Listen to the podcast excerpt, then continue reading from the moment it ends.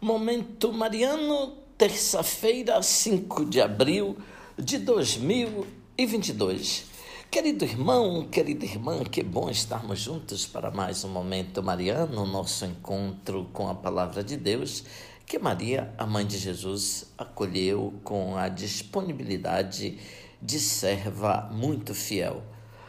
Eu agradeço a sua companhia, você que está aqui em Vitória da Conquista e região, bem como por todo o Brasil e no mundo inteiro, você que pode me seguir através das redes sociais. Hoje são 5 de abril de 2022, estamos na quinta terça-feira do tempo da Quaresma. Nós estamos na última semana da Quaresma, a quinta. Na próxima já entraremos na grande Semana Santa. O percurso que iniciamos quarta-feira de cinzas vai chegando ao seu ponto culminante.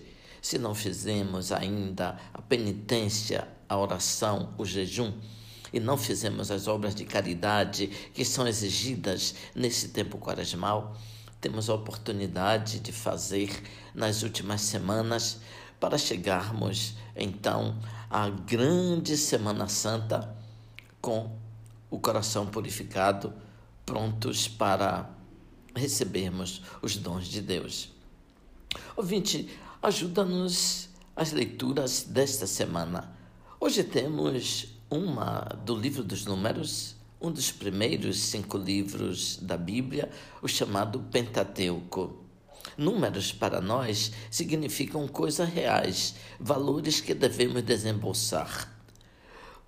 O que são os números no livro que nós estamos lendo hoje? Vejamos, ouvinte.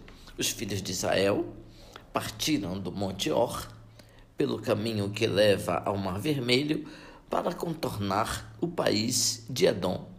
Durante a viagem, o povo começou a se impacientar e começou a falar contra Deus e contra Moisés.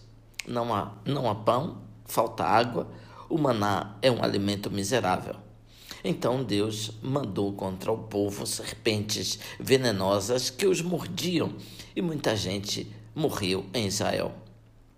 O povo se arrependeu e Moisés intercedeu Deus mandou que Moisés suspendesse uma serpente e quando alguém era mordido, olhava para a serpente e ficava curado.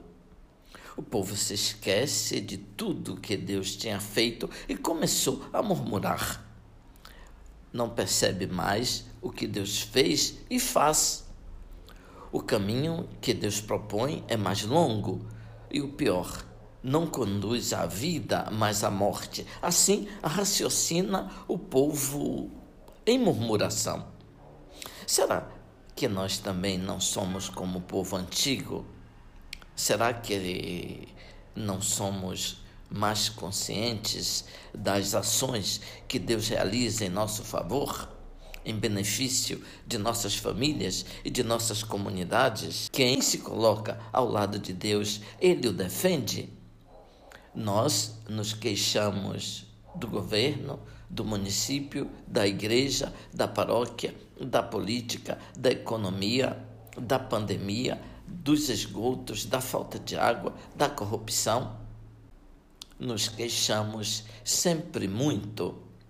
Quando levantamos o dedo para apontar o pecado do outro, será que nós nos advertimos também dos nossos pecados? Moisés suspende uma serpente de bronze e o povo é obrigado a olhar para cima, a superar uma visão que concentra o coração nas coisas superficiais. Quem olha para cima, para o Senhor sobre a cruz, quem concentra nele o coração, não interrompe a estrada e não morre no caminho. Santo Agostinho, assim, ouvinte comentou o texto de hoje. Como entender as serpentes que mordem? Ele responde: são os pecados que provêm de nossa carne mortal. Para sermos curados do pecado, fixemos o coração e o olhar em Cristo Jesus.